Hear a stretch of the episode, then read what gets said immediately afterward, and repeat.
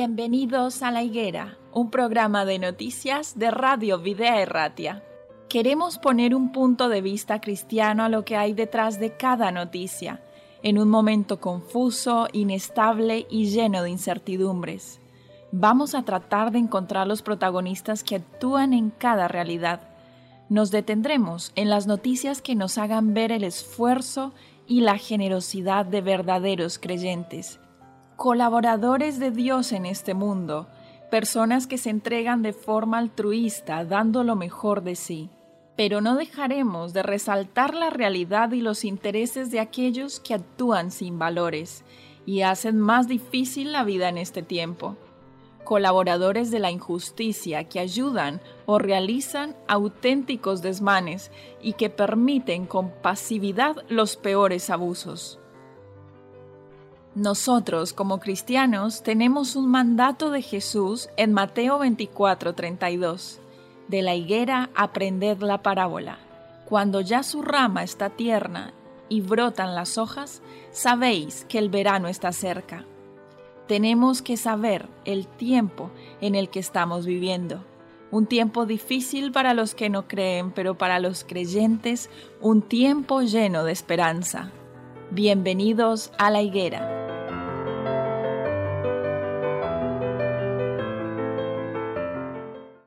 Damos la bienvenida a nuestros oyentes a un nuevo programa de La Higuera, un programa de noticias y actualidad bajo un enfoque cristiano.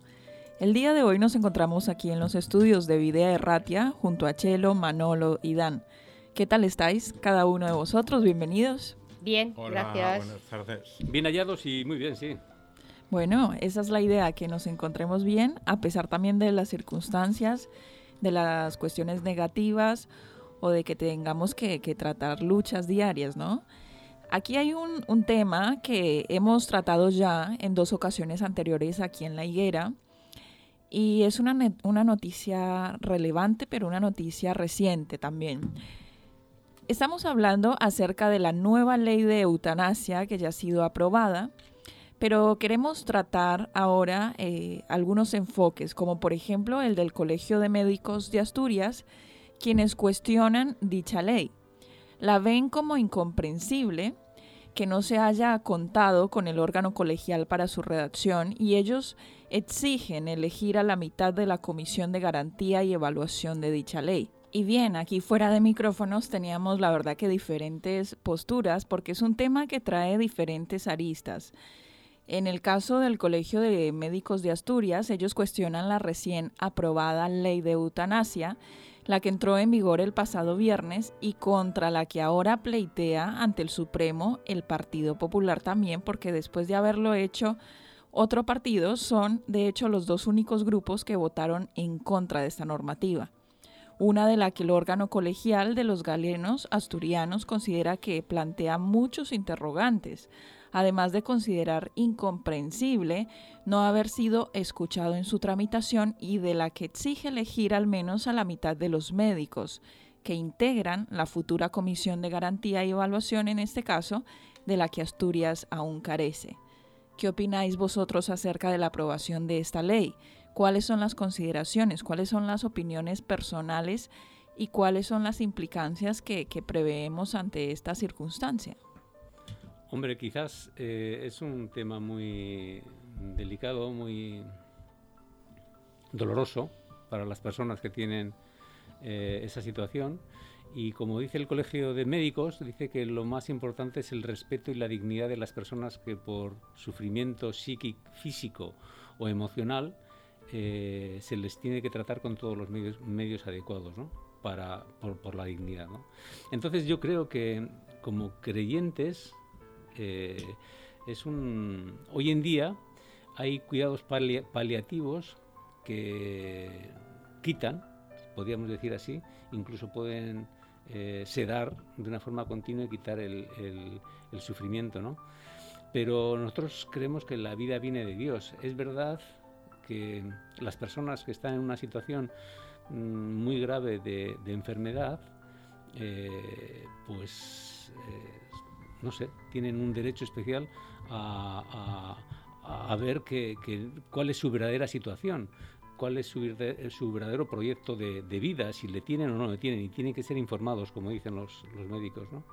Pero aquí la, la cuestión está en, primero, que los médicos no han colaborado en esa elaboración de la ley, importante, y en segundo lugar, que va más allá de la de, no darle o de darle tratamientos paliativos, sino que incluso con enfermedades no terminales, con enfermedades no terminales, tú puedes pedir la, ley de eutanasia para que te maten.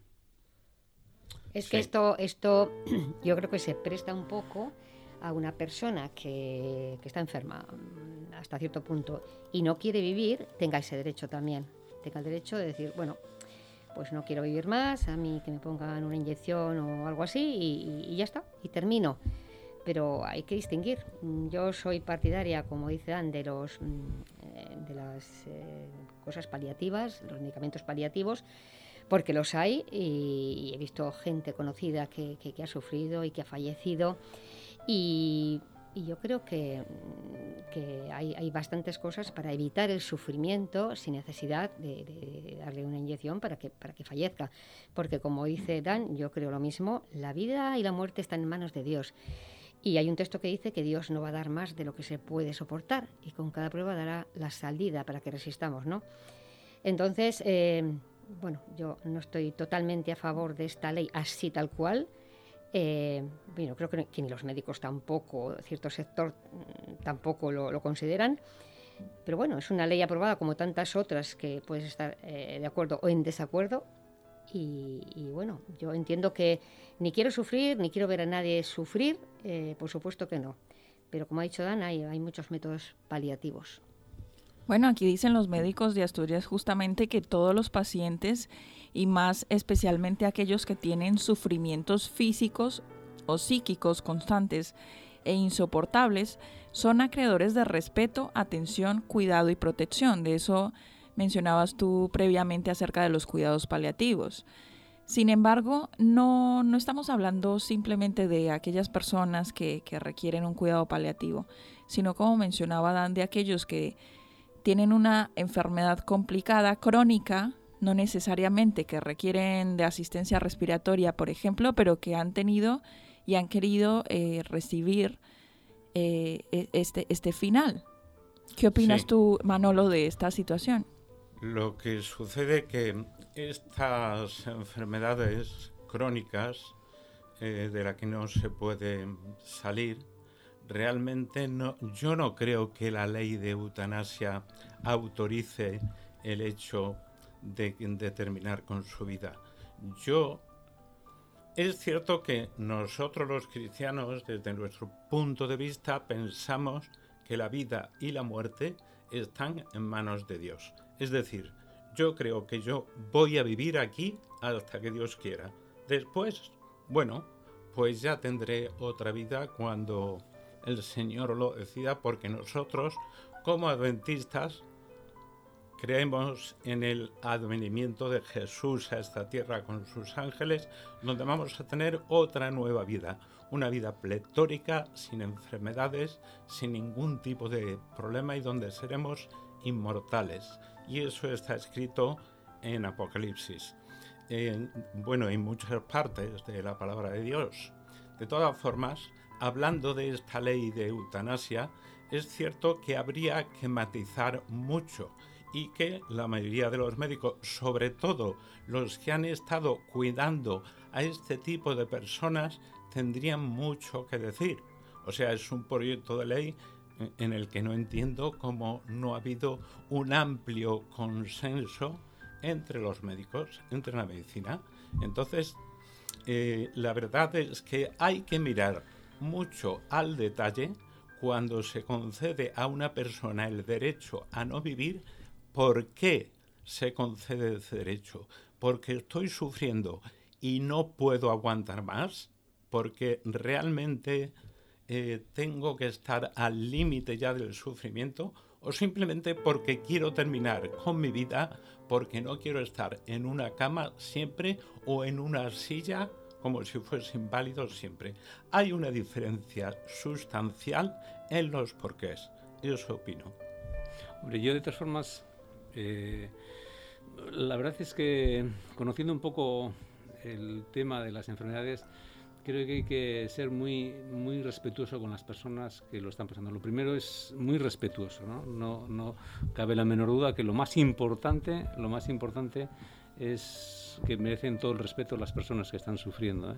Por supuesto. Eso es lo primero. Y lo segundo es que la, eutanasia, la ley de eutanasia, es un suicidio asistido. Es un suicidio asistido, ¿no? Entonces, aquí eh, tú dices el sufrimiento.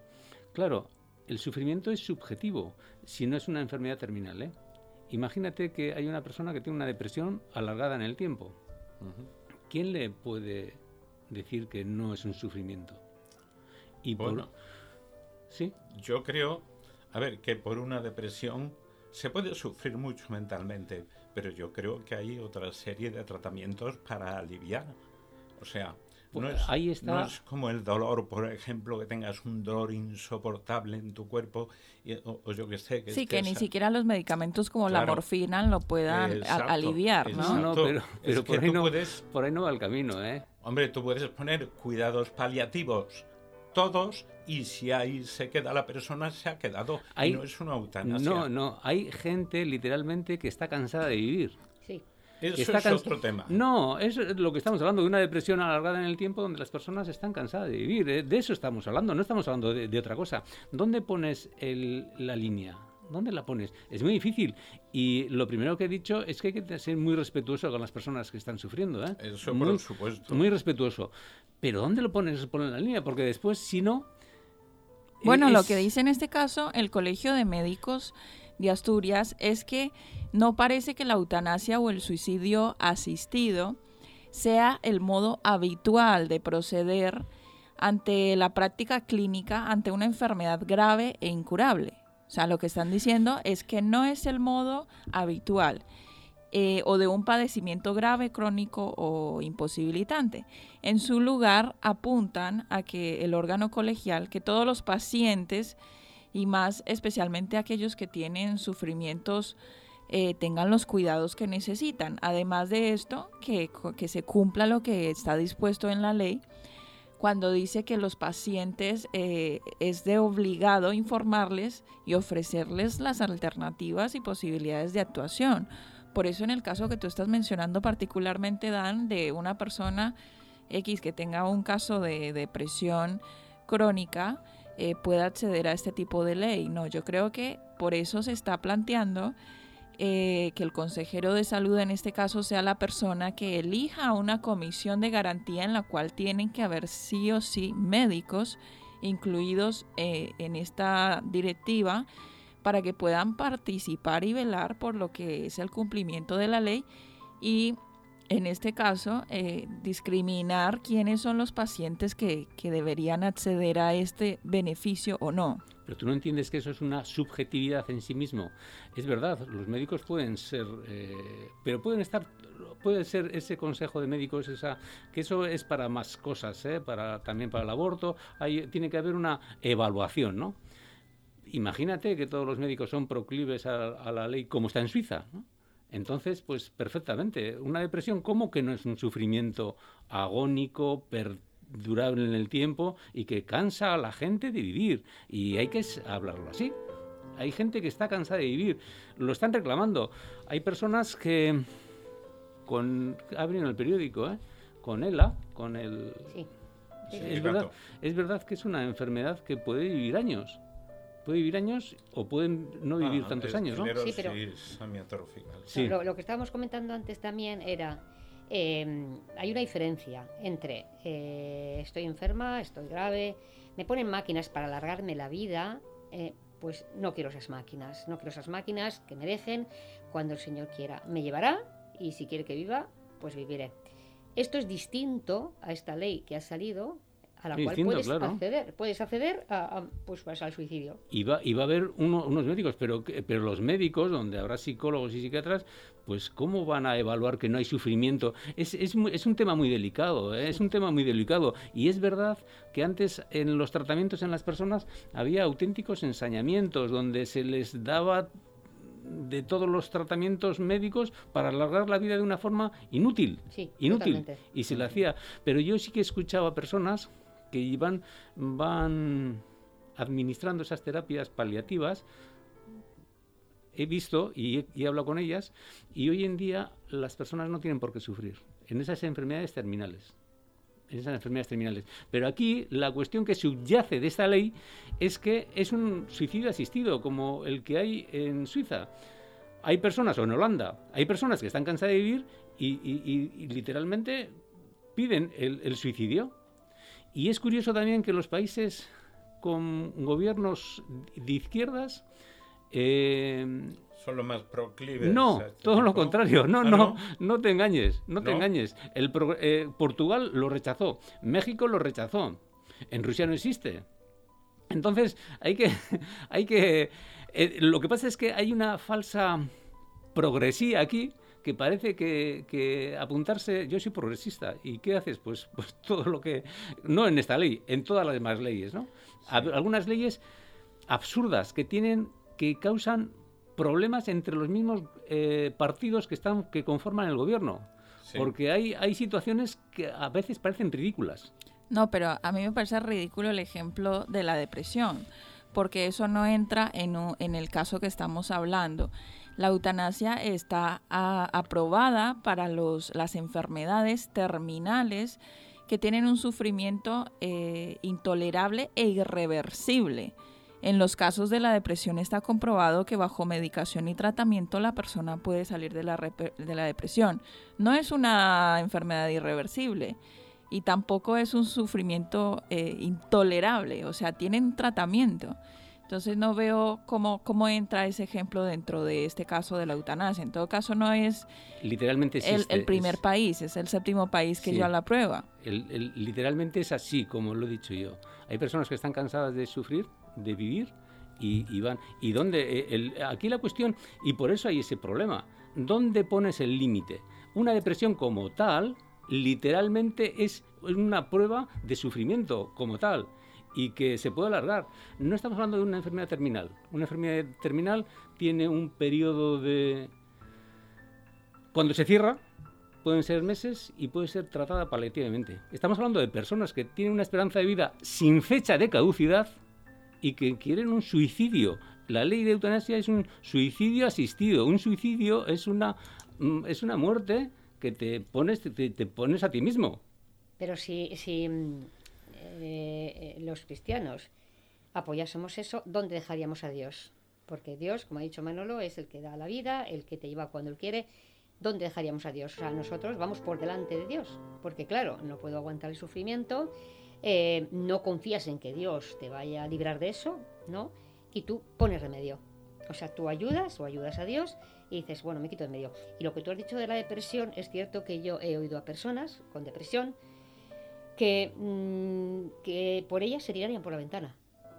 O sea, eh, es verdad, y hay suicidios y todo por depresión. Eh, como ha dicho Liana, no es una enfermedad terminal, sufren mucho. Pero es que no es, eh, la ley de eutanasia, repito, no es para enfermedades terminales. es para evitar, para evitar el sufrimiento. No, no. Bueno. No, no.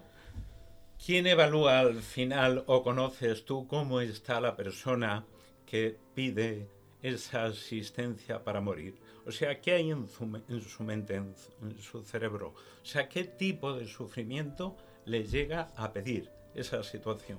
Es que hay que entrar en muchos detalles y eso solamente puede hacer una evaluación, es posible, de sus personas cercanas, de los médicos cercanos que le asisten, que todo eso a lo mejor está regulado por ley, es un poquito difícil.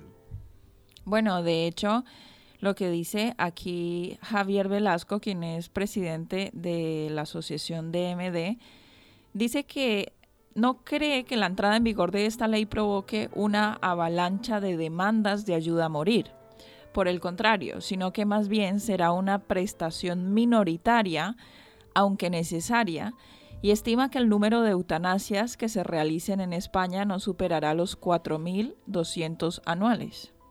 La ley para es una norma ¿eh? regulada, es verdad que entró en aplicación el viernes, pero dice literalmente, para aquellos que sufren una enfermedad grave, grave o incurable, diferencia grave o incurable, puede ser por gravedad o porque es incurable, o en un padecimiento crónico e imposibilitante. Crónico, un padecimiento crónico, crónico es que puedes vivir, a ver, pero espera, un poco, espera un poco, espera un poco. Que suponga una pérdida mayor de autonomía y que provoque un sufrimiento físico o psíquico constante e intolerable. De eso es, esa es la ley de eutanasia. Y repito, por encima de la ley de eutanasia, yo em, en este criterio, si habría que poner un baremo, un criterio, pondría la dignidad humana. ¿eh? Entonces yo soy completamente incapaz de de enjuiciar o de valorar a las personas que toman esa decisión. Tengo mi opinión, pero las personas con toda la dignidad, vamos. Sí, sí. Pero tú no tienes por qué enjuiciar. Nosotros, lógicamente, como esta emisora, ya he dicho antes, es eh, eh, cristiana, tú no tienes que enjuiciar. Tú sí puedes opinar y a lo mejor hasta enjuiciar conforme a lo que dice la palabra de Dios. Bueno, enjuiciar no estamos hablando de un juicio que determine los casos particulares. estamos hablando de, eso es. Estamos hablando de hacer una, una, de dar una opinión, un juicio de opinión. Literalmente es un juicio de opinión. Correcto. Eso es. Esa sería la expresión, ¿no? Entonces, yo para mí eh, eh, primero la dignidad de las personas y yo soy incapaz de hacer un juicio de una persona que toma esa medida, incapaz. No, como tampoco tenemos que juzgar eh, en otras cuestiones, porque el juicio es de Dios. Nosotros podemos dar nuestra opinión. Pero hay eh, un juicio de opinión donde sí, cada, uno... podemos dar la nuestra y a lo mejor mm, hay algo que nos suene, que es el Evangelio, está claro. Eh, leer la Biblia te hace entender muchísimas cosas, te hace ver cosas que, que, otras personas no ven. Entonces, bueno, pues el texto que yo he dado antes, ¿no? O sea, Dios no dará más de lo que se puede soportar. ¿Lo creemos? ¿No lo creemos?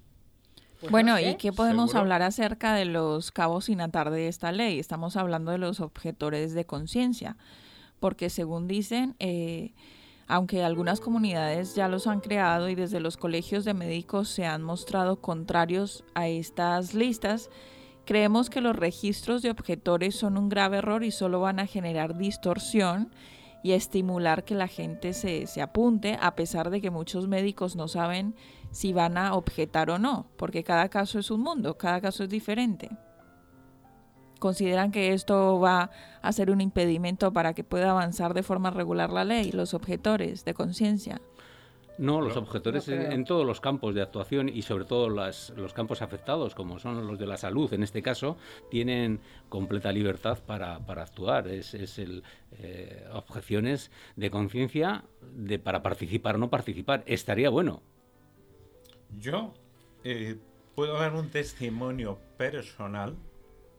Es posible que todos tengamos, pero yo eh, padecí una enfermedad eh, un poquito no imposibilitante física. No sé si conocéis lo que es el tinnitus. ¿Conocéis?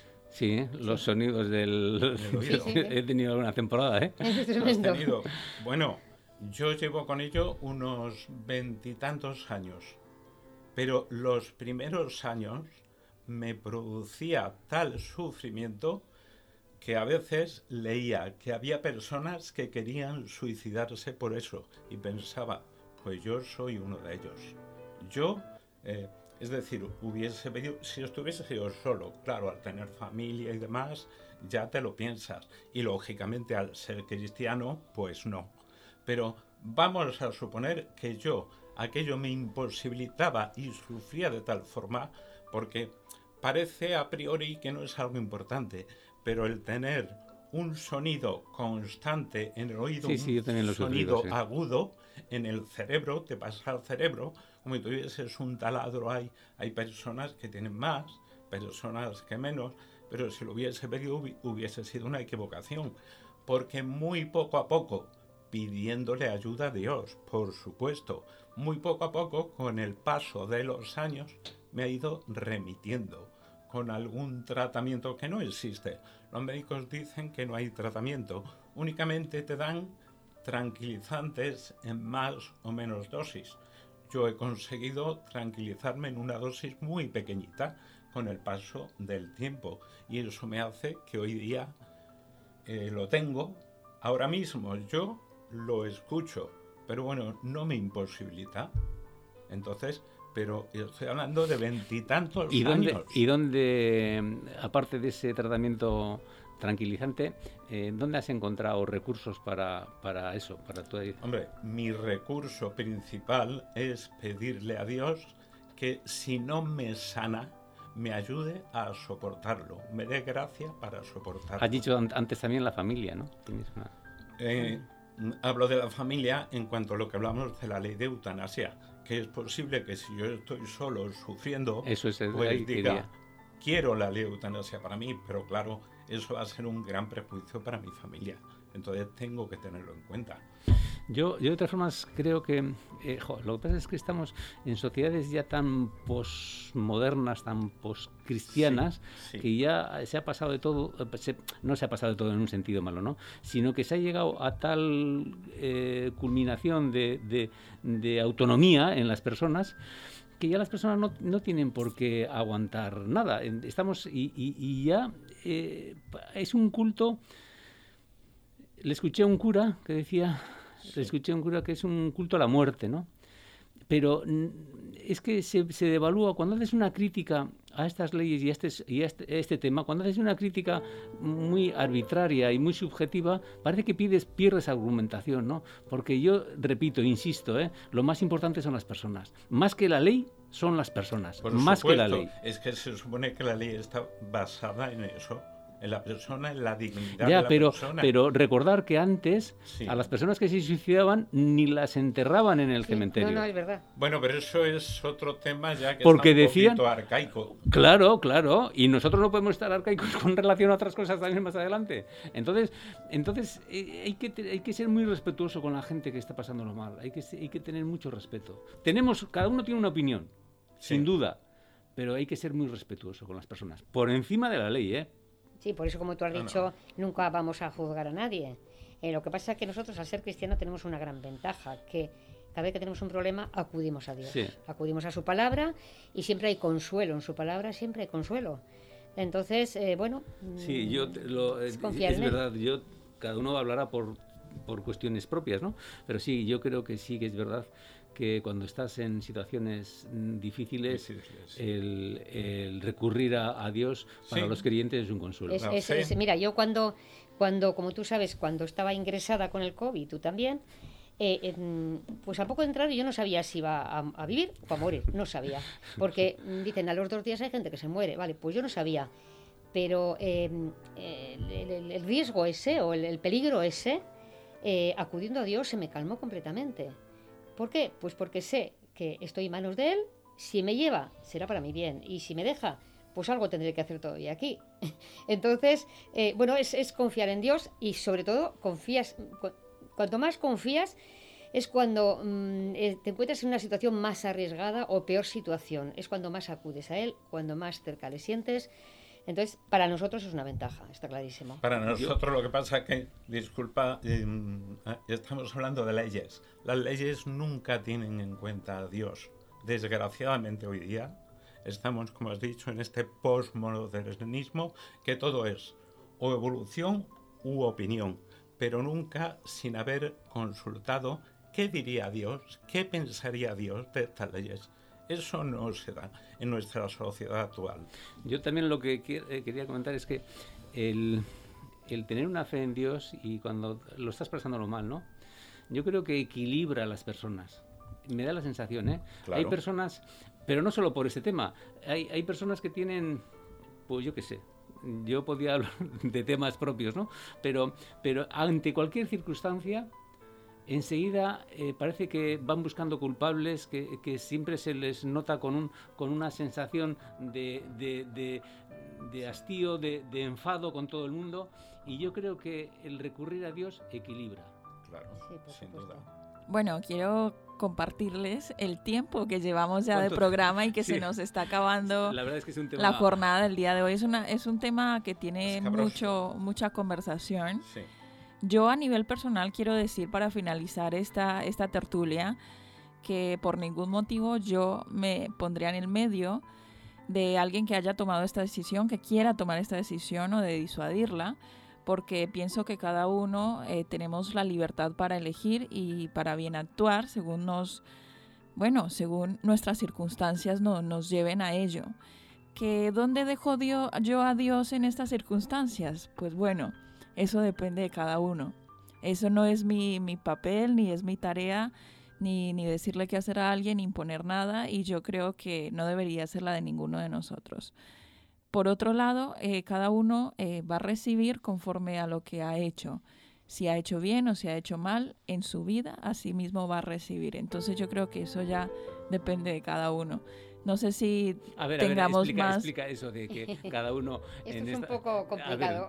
explica un poco porque dejas, dejas, abierto un campo que no, no lo entiendo bien.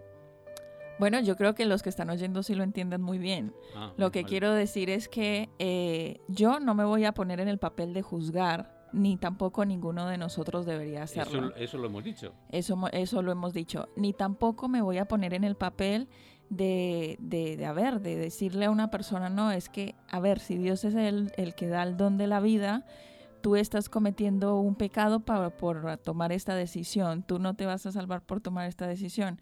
Eso es lo que quiero dejar claro en este punto. Pero eso hemos dicho, que antes, antes los que se suicidaban estaban excluidos en un mal entendimiento de lo que dice Dios. Dios está, pone al ser humano por encima de las circunstancias. Él ya juzgará los corazones, que él ya juzgará, pero... Y creo que nada tiene que ver eh, esa decisión. No, no, fíjate, yo conozco un amigo mío de hace tiempo, que no le veo, que sé que un buen día se suicidó y yo estoy seguro que era creyente, lo sé, y creo que él va a estar, mm, yo puedo decir, en la tierra nueva, en el reino de los cielos, donde sea lo que cada uno crea. Pero creo que él va a ser, a pesar de haberse suicidado, una de las personas que estará allí, en la otra vida. Y mucha gente lo estará, mucha gente lo estará y algunos de, lo que, de los que estemos preparados no lo estaremos. Claro. Eso es así. Sí, exacto. Muy bien. Entonces, lo que, la idea, que el remate de esa noticia es eso. El primero está la dignidad de las personas, el respeto a las personas, por encima de las leyes, que puedan ser más o menos acondicionadas al tiempo que estamos viviendo, claro que sí. Hemos llegado al final, equipo, de esta noticia, pero quiero agradeceros por haber participado. En todo caso, eh, en otra tertulia hablaremos nuevamente del tema, ¿por qué no? Eh, y quiero también invitar a nuestros oyentes para que puedan sintonizarnos en un próximo episodio de La Higuera aquí en Vivea Errate. Hasta la próxima. Hasta la próxima. Hasta la próxima.